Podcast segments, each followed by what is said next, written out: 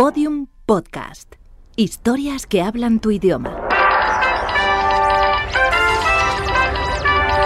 Esenciales. Grandes entrevistas. Entrevista a la escritora y poeta Gloria Fuertes, realizada en el año 1976 por el periodista Manuel Amado en el programa Radio Revista Cadena Ser.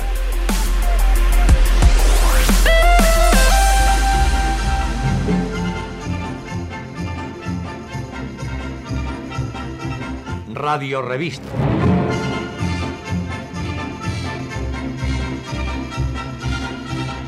Radio Revista Cadena Ser.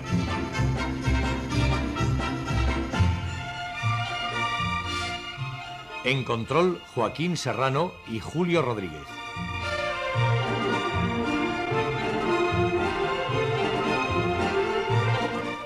Les habla Manuel Amado.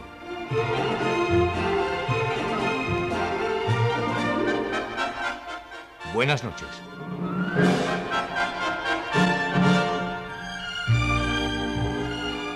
En este desfilar de personajes que a lo largo del tiempo forman y conforman una trayectoria, le toca hoy el turno a una mujer que hace versos.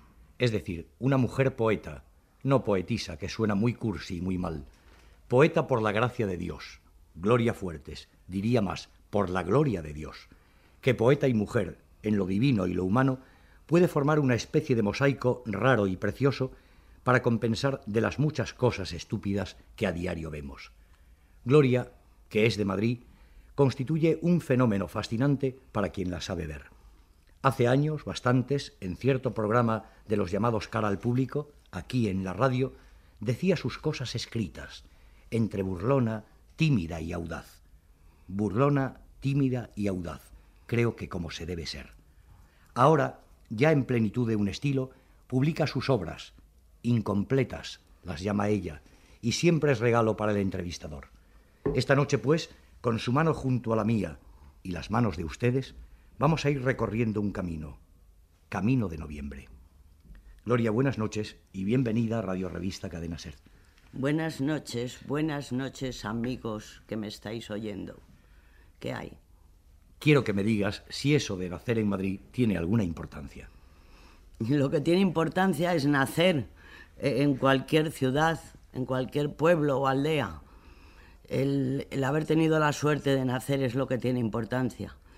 Madrid, si acaso, me puede hacer un poco más, no sé, más castiza, pero lo mismo me hubiera dado nacer en otro lado. Yo doy las gracias a quien sea por haber nacido. ¿Te hubiera gustado ser paleta de pueblo? Sí, es una cosa que me hubiera me hubiera. A lo mejor soy paleta de ciudad, Em, es muy tierno el paleto y la paleta. Yo que viajo por pueblos de España desde siempre, ya no hay paletos ni paletas. Por eso lo sacan mm, a veces en canciones como aquello que hubo. El, paleto es muy inteligente, sigue sin cultura, pero se le ha desarrollado la inteligencia, lo que llamamos un poco con desprecio, paleto, paleta. Yo creo que hay paletos con un buen coche y en los pueblos no hay paletos, no hay. En tus autobiografías te llamas Isla. ¿Lo eres todavía de algo? Está la pregunta. No. Me llamaba Isla porque yo escribía poemas a los 16 años y claro, era una isla, estaba, todavía no, no, estaba rodeada de nada más que de agua.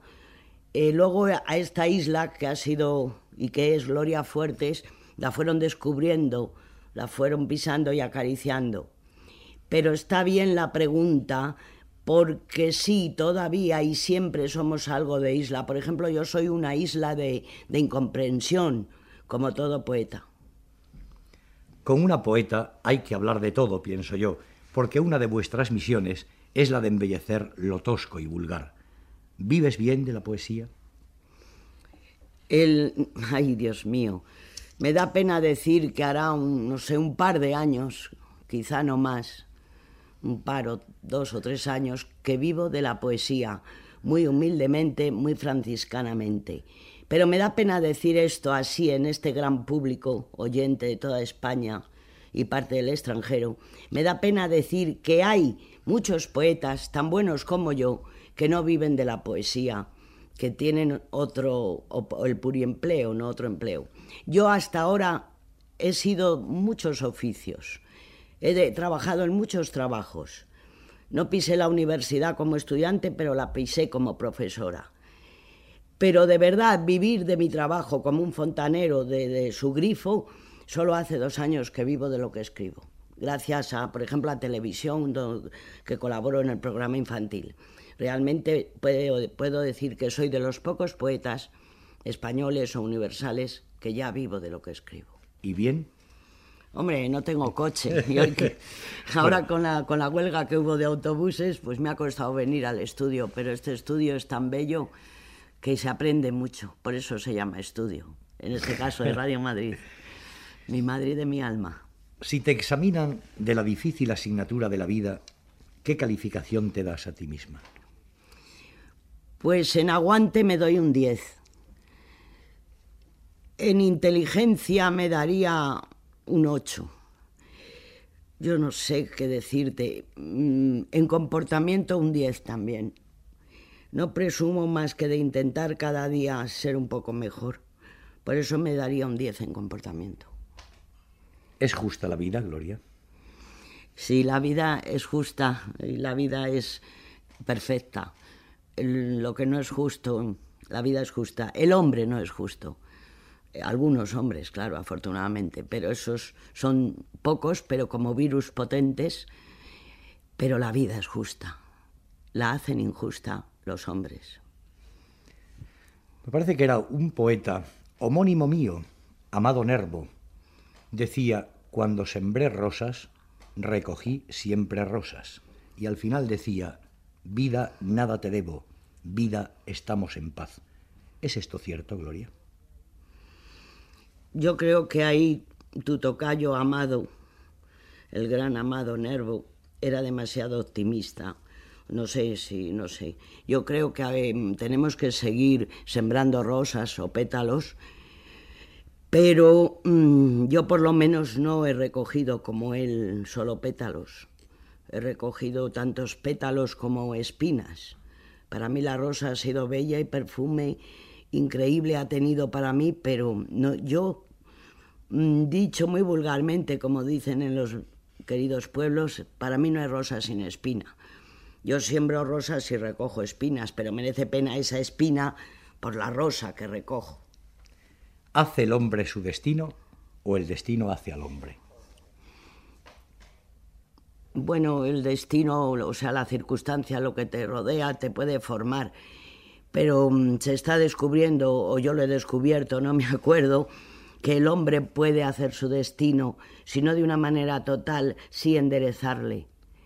Hay un, hay un destino, o sea, como dicen, está escrito algo, pero tú puedes, mm, si es negativo ese algo, enderezarle. Claro que hay gente que no sabe que esto lo pueden hacer ellos mismos. Así que no, no sé cómo contestarte esa pregunta el destino hacia el hombre o el hombre hacia el destino, quizá mitad y mitad. ¿Tus verdaderos hallazgos poéticos salen de pronto o son muy elaborados por ti?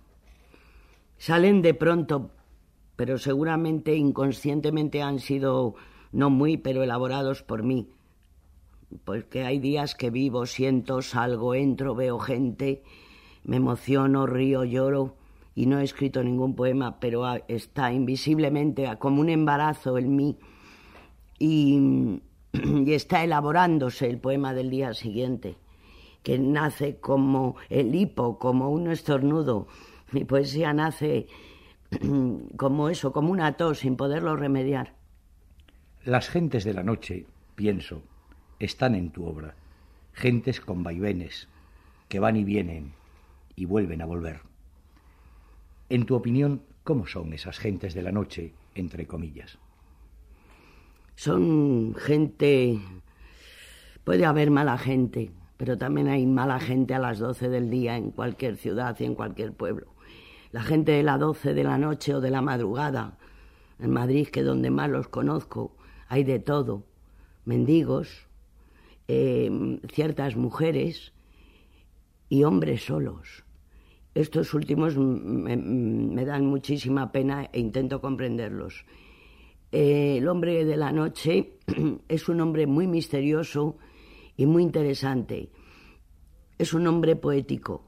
Yo, a mí me parece que los, la gente que sale de noche sola están más solos que los solos que están en, en su cuarto sin poder dormir.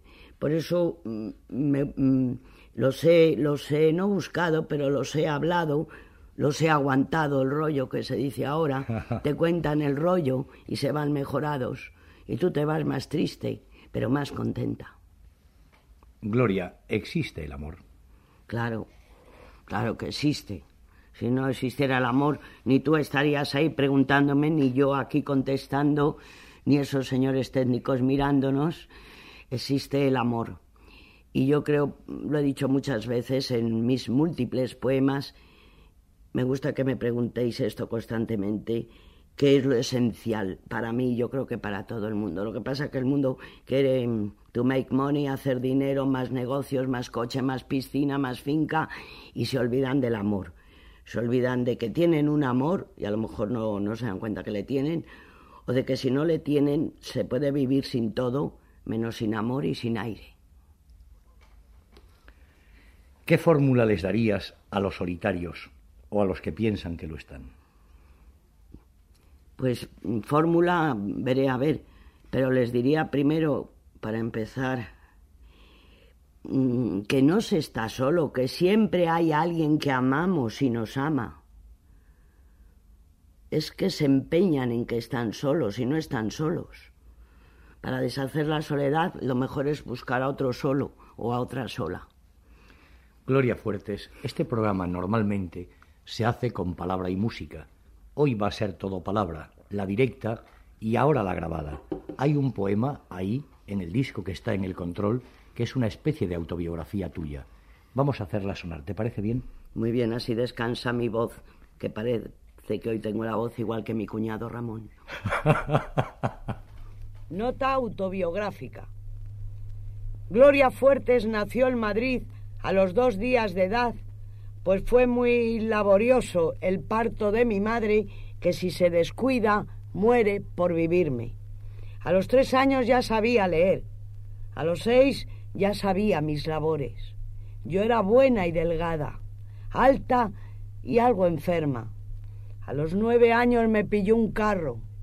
A los catorce me pilló la guerra. A los quince se murió mi madre. Se fue cuando más falta me hacía. Aprendí a regatear en las tiendas y a ir a los pueblos por zanahorias. Por entonces empecé con los amores. No digo nombres. Gracias a eso pude sobrellevar mi juventud de barrio. Quise ir a la guerra para pararla, pero me detuvieron a mitad del camino. Luego me salió una oficina donde trabajo como si fuera tonta, pero Dios y el botones saben que no lo soy. Escribo por las noches y voy al campo mucho. Todos los míos han muerto hace años. Estoy más sola que yo misma. He publicado versos en todos los calendarios. Escribo en un periódico de niños. Y quiero comprarme a plazos una flor natural, como las que le dan a Pemán algunas veces. Radio Revista Cadena Ser a través de las emisoras de la Sociedad Española de Radiodifusión. Esta noche en el estudio, Gloria Fuertes, poeta por la gloria de Dios, más que por la gracia.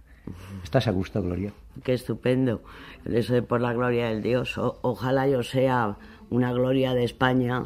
Estoy un poco Lola Flores ahora.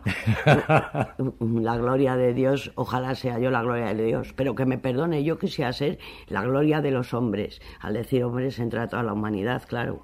Los niños, los gatos, las niñas, las mujeres. Cuando se dice que algunas personas están como cabras, si es a nosotros ¿Debemos tomarlo como un insulto? No, lástima que no tenga aquí el poema de Cabra sola. Eh, a mí me llaman cabra, pero mm, si cabra es mm, sufrir con el dolor de los demás, si cabra es hacer el payaso, Y si cabra es amar sin medida, entonces sí, sí lo soy y sí lo estoy. Cabra, cabra perdida. Pero a ningún rebaño pertenezco. ¿Qué es la virtud, Gloria? Yo creo que la virtud es, no, no sé, así, a lo loco. La virtud es no hacer daño a nadie, con nada. Por lo tanto, tampoco hacerte daño a ti.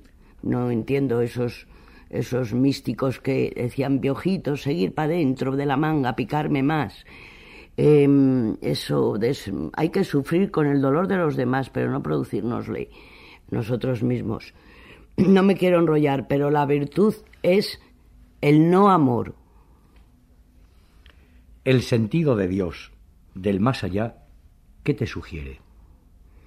El sentido de Dios del más allá, no sé, pero el sentido de Dios del más acá me sugiere que Dios está en tus ojos, en el humo de nuestros cigarros, Dios está en, todos los lados. El sentido de Dios es que le siento y por eso tiene tanto sentido.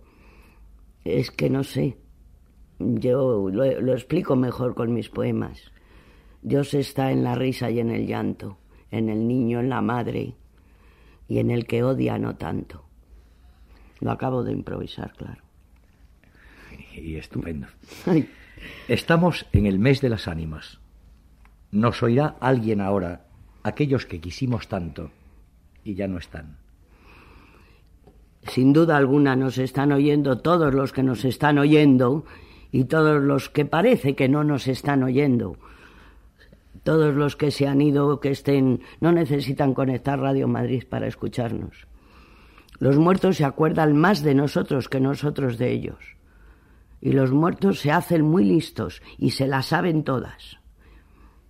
Y los muertos nos ayudan, a veces arrepentidamente, más que nos ayudaron de vivos.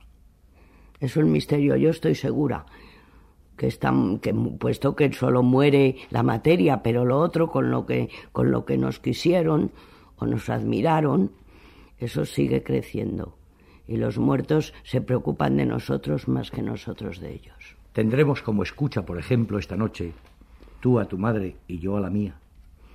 Sí, nos están escuchando. Y tus amores muertos y mis amores muertos.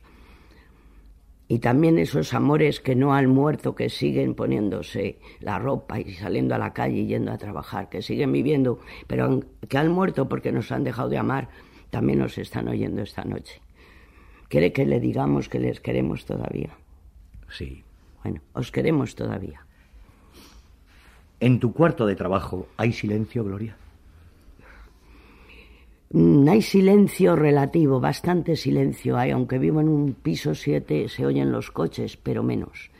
El silencio a veces me le hago yo con este entrenamiento de, de no sé, de 40 años de escribir Parece que invisiblemente me creo a mi alrededor como una ancha tapia de, cemento, porque a veces con un jaleo terrible puedo escribir poemas, cosa extraña. Me aíslo. ¿Te gusta perder o ganar batallas? Me gusta ganar batallas, como a todo ser humano, pero cuando pierdo alguna, o he perdido alguna,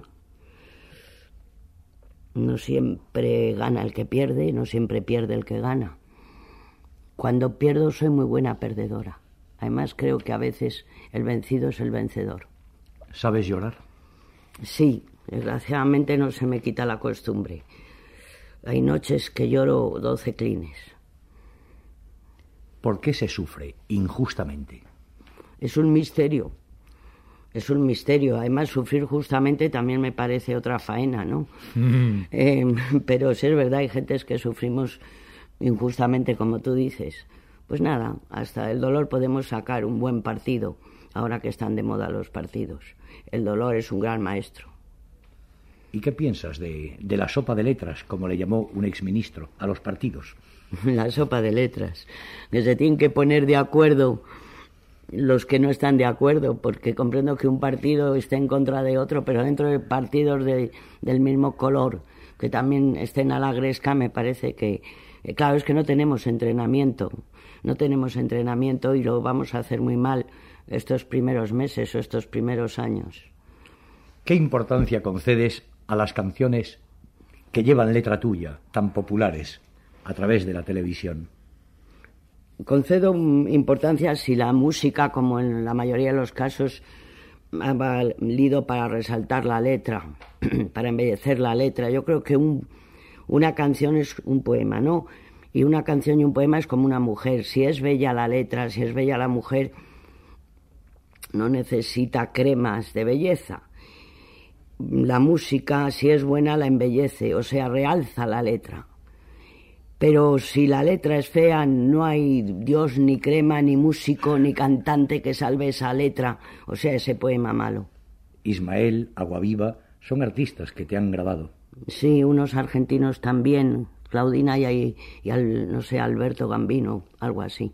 Em, estos que has nombrado, yo ahora me acuerdo, Paco Ibáñez, eh, sí, han hecho eso, un poema de un poeta, en este caso mío, han acertado con la música y han dado en el clavo. Han puesto más patente para el pueblo que no compra libros em, de poesía, sobre todo eh, la canción El poema del poeta. Me parece muy bien que los cantantes canten a poetas. Tú sueles decir que Dios ahoga pero no aprieta. ¿Por qué has cambiado esa frase tan conocida que aprieta pero no ahoga, sino que ahoga pero no aprieta? Claro, es un juego de palabras. Me parece que lo he dulcificado al cambiarlo.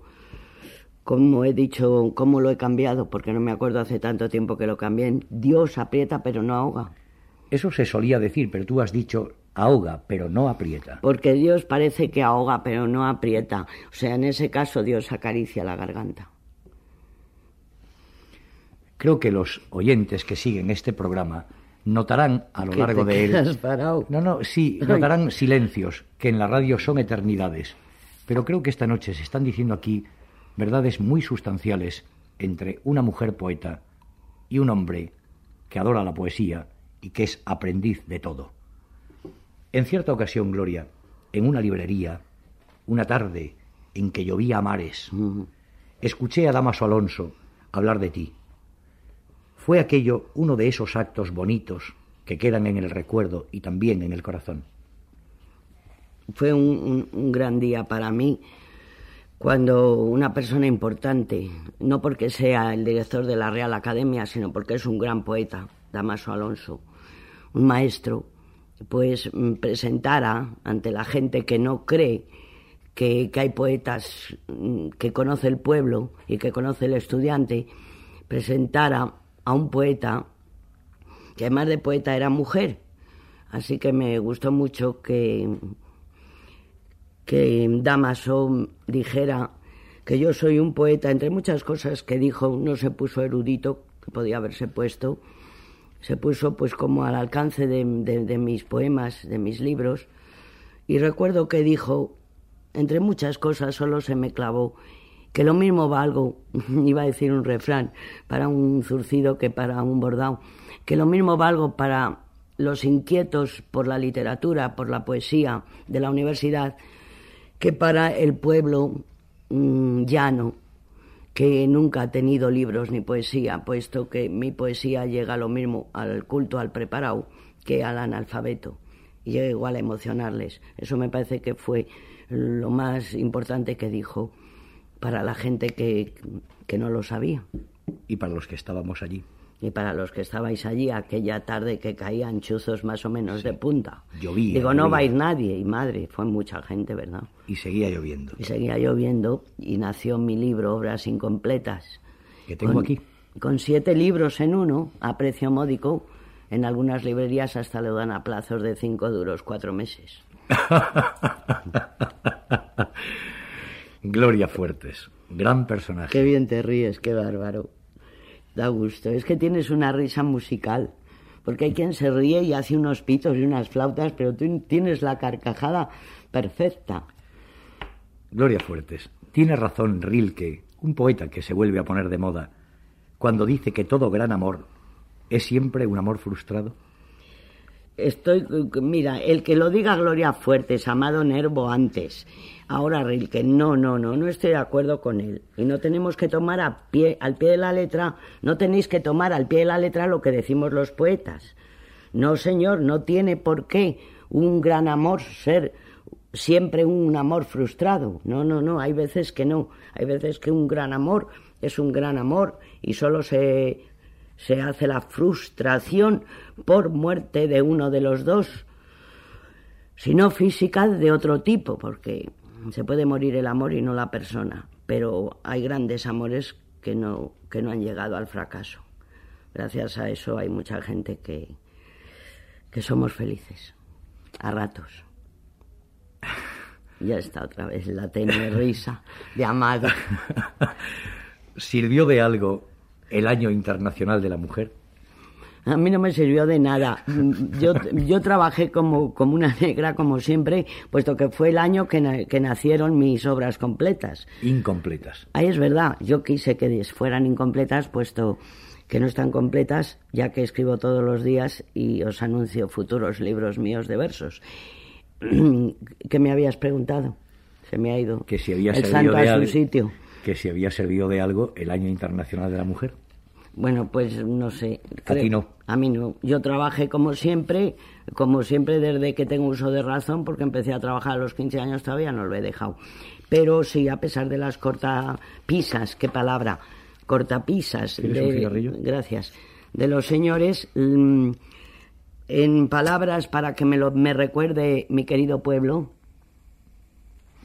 que mi querido pueblo es toda España, em, en esto de que el hombre, de que no nos deja, de que si nos deja, sí, desde luego es un abusivo en el hogar y un abusivo en lo moro, de celos, él tiene derecho a mirar a todas, según qué profesión, y ella nada, en fin, bueno, aparte de eso, recordar que la mujer que vale, sale. La mujer que vale, sale, sale a flote y sale en los papeles, si es pintora se cotizan sus cuadros, si es escritora se venden sus libros, si es artista se venden sus discos y, si es actriz se venden sus localidades. La mujer que vale sale. Pero cuando una mujer llega en cualquier país del mundo a, a conseguir una fama, ojo, hay que quitarse el gorro y si no se tiene gorro el peluquín, porque esa mujer es un fuera de serie. El que una mujer triunfe en algo, en cualquier país, sobre todo en los latinos, eh, es que vale un horror. A un hombre le hubiera costado menos el llegar a tener esa, esa fama o ese nombre.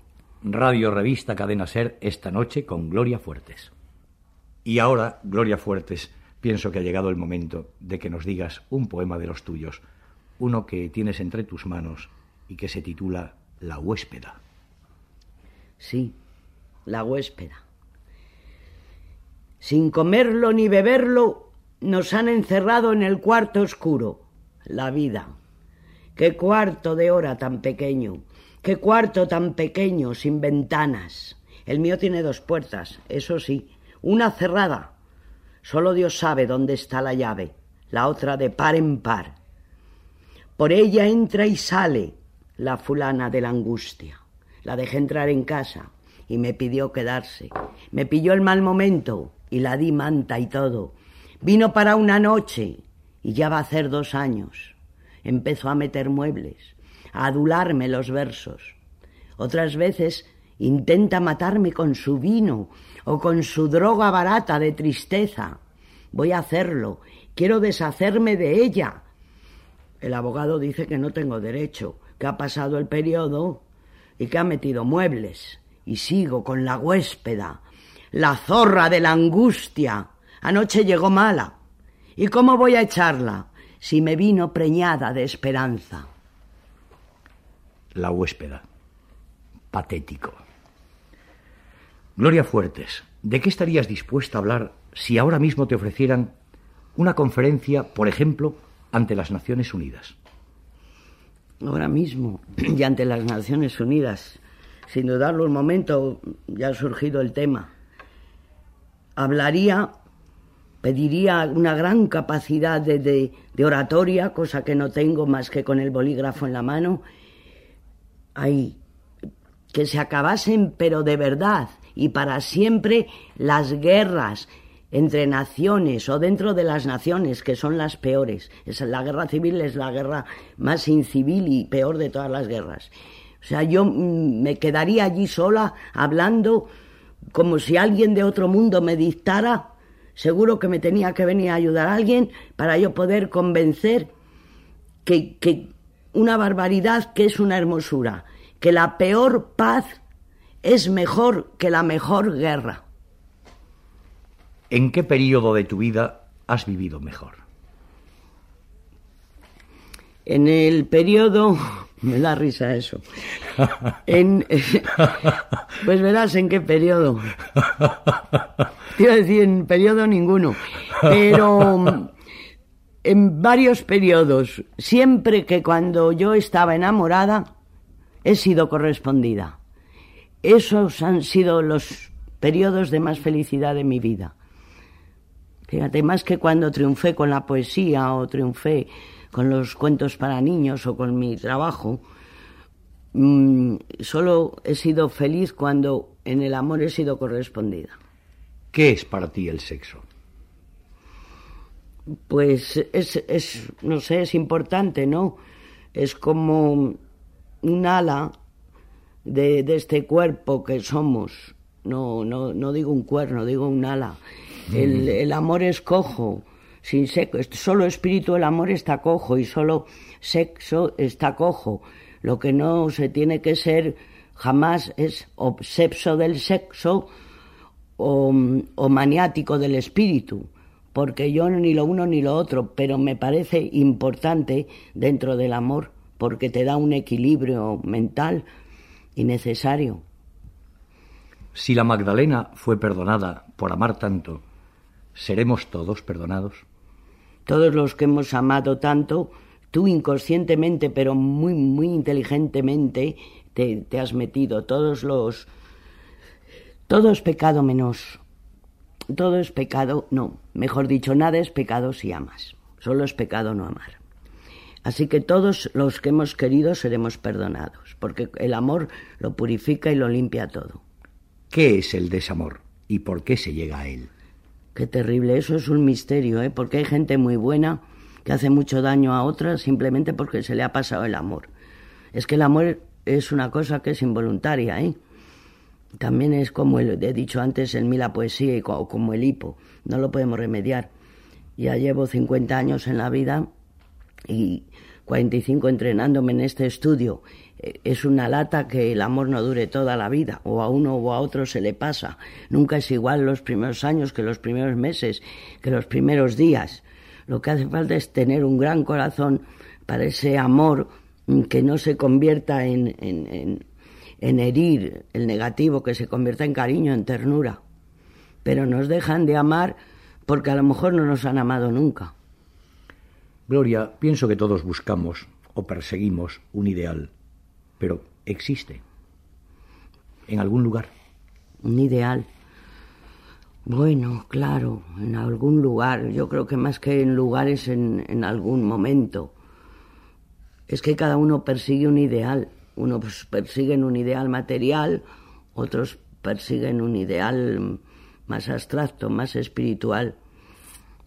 El ideal pero la gente no lo sabe, está en la paz, en tener paz contigo mismo, paz en tu mente y en tu cuerpo, una salud mental y física. Yo creo que el ideal es el hombre en paz, no el hombre feliz, que eso ya es mucho pedir. Otro poeta dijo que la mujer lleva dentro un hijo dormido. ¿Tú añoras algún hijo? Añoro a todos los hijos que vi morir en, en nuestra horrible guerra, a todos los niños eh, añoro a todos los niños que sufren en el mundo, pero uno mío así en particular no, no lo siento tanto, porque para mí todos los niños son un poco míos, sobre todo los que me escuchan en un globo, dos globos, tres globos. Todos somos un poco la fauna y flora del asfalto. ¿Existe una remisión para esta fauna y esta flora que formamos la humanidad de hoy? Es un verdadero héroe el que hoy día vive en la ciudad. eh, esto de flor del asfalto. Lo que debíamos de hacer los que vivimos en las capitales para redimirnos es lo que hacemos de vez en cuando y es cada X días irnos al campo, irnos al campo porque es que la ciudad entre los malos humos de las personas y los malos humos de los coches, pues llegamos a casa con los ojos irritados de, de llorar o de no llorar. Yo creo que los de las capitales nos debía de mandar el médico irnos dos días a la semana al campo con las vacas y no ver ningún periódico. Si acaso oír un poco Radio Madrid en un trasintor. ¿Qué signo eres? Soy Leo, pero me traes en cuidado. No sé eh, por qué dicen que, que según se nazcas es así o asado.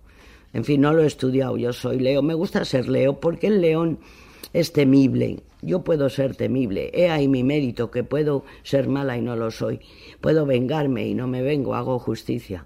Y a veces ni eso, porque la justicia hay que hacerla muy bien si no parece venganza.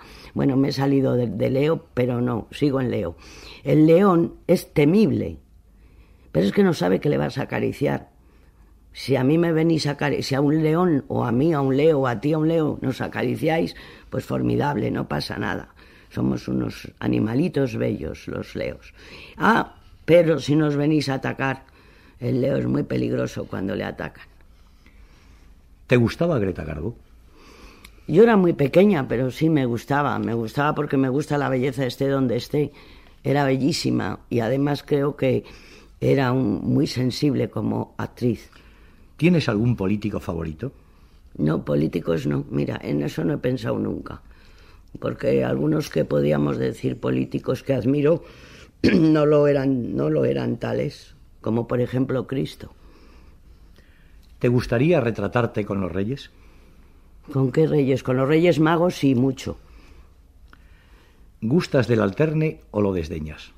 Hombre, un alterne... Bien llevado. Bien llevado, sin pasarse, que se dice ahora me gusta el, alterne, sí, en sitios así, no sé, típicos, en esas pocas tabernas que quedan en Madrid, que ya todas son cafeterías o bancos. El, el alterne humilde, el alterne con gente, en fin, con gente mm, un día alguien dijo de medio pelo y, y, yo casi pego una bofetada a quien lo dijo, refiriéndose a gente humilde. Pues no, la gente de medio pelo para mí es gente de pelo de oro y lo, el alterne así en sitios muy sofisticados, muy aristócratas, que también voy a veces porque el poeta tiene que estar en todos los lados, ese es un alterne aburrido, un alterne de chachas, de fincas, de cacerías, de, de ¿qué te iba a decir? ¿Cómo se llama eso tan fácil? De adulterios.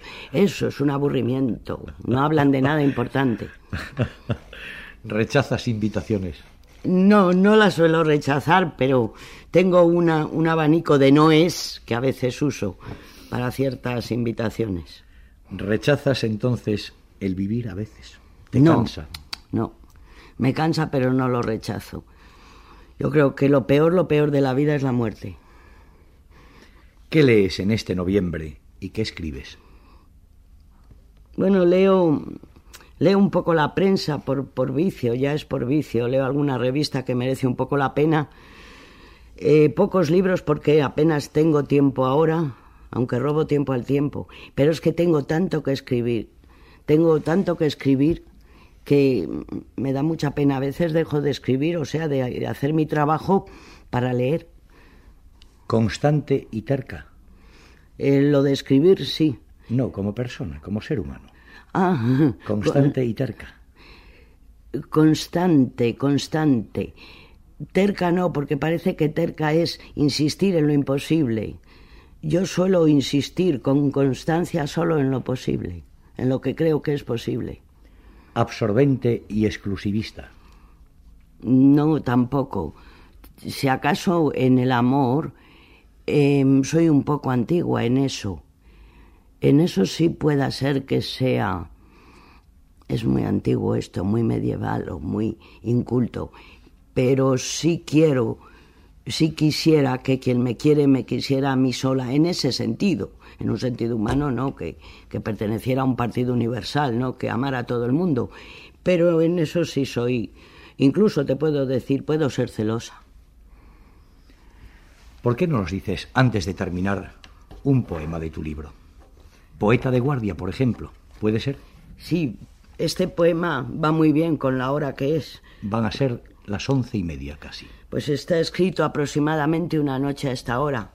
De esos días, una noche de esos días que, que no hemos hecho nada, que no hemos hecho nada útil. Que yo por lo menos digo, pero bueno, hoy que se me ha pasado el día y qué, otro día y qué, y veréis lo que resultó. El poema se titula Poeta de guardia, me sentía como un médico en la casa de socorro, ahí a ver, esperando la llamadita. Poeta de guardia. Otra noche más. Qué aburrimiento. Si al menos alguien llamase, llamara o llamaría. La portera, que si su nieta pare y recordase que soy puericultora. O un borracho de amor con delirium tremendo. O alguna señorita de aborto provocado o alguna prostituta con navaja en la ingle, o algún kinky fugado, o cualquier conocido que por fin decidiera suicidarse, o conferencia internacional, esto sería bomba, pacifista. Que la radio dijera finamente, la garra de la guerra por fin ha terminado. El porqué de estar solo ya se sabe. O el cáncer descubierto y nadie suena o quema o hiela o llama en esta noche en la que, como en casi todas, soy poeta de guardia. Poeta de guardia. Gloria Fuertes. Mi última pregunta. ¿Te gusta hablar por la radio con amigos que de verdad lo son? Me gusta hablar por la radio. Antiguamente me ponía un poco nerviosa, pero ahora ves, estoy la voz está un poco ronca por esto de la mini gripe, mini gripe, pero me gusta hablar con amigos como tú, con gente sensible cuando el locutor, que suelen ser casi siempre, pero en fin, te da ánimos, te hace preguntas interesantes, como tú a mí hoy, me encuentro realmente como si en mi mesa camilla me hubieran puesto un micrófono. Estoy completamente tranquila. La voz es que la tengo así.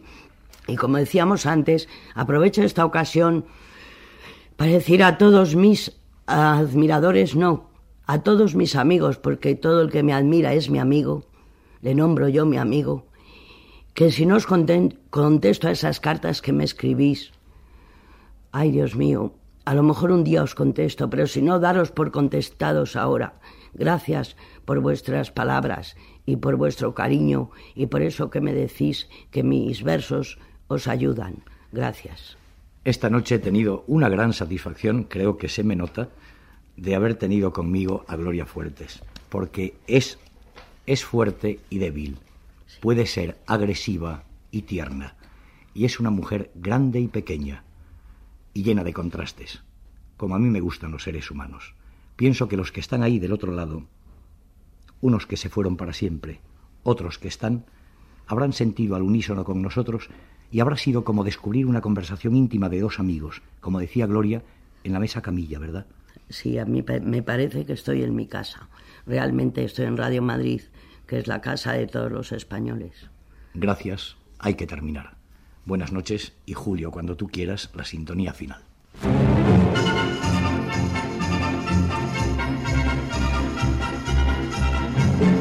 Ha sido Radio Revista Cadena Ser con Joaquín Serrano y Julio Rodríguez. Manuel Amado se despide de todos ustedes hasta el próximo domingo a la misma hora a través de las emisoras de la Sociedad Española de Radiodifusión.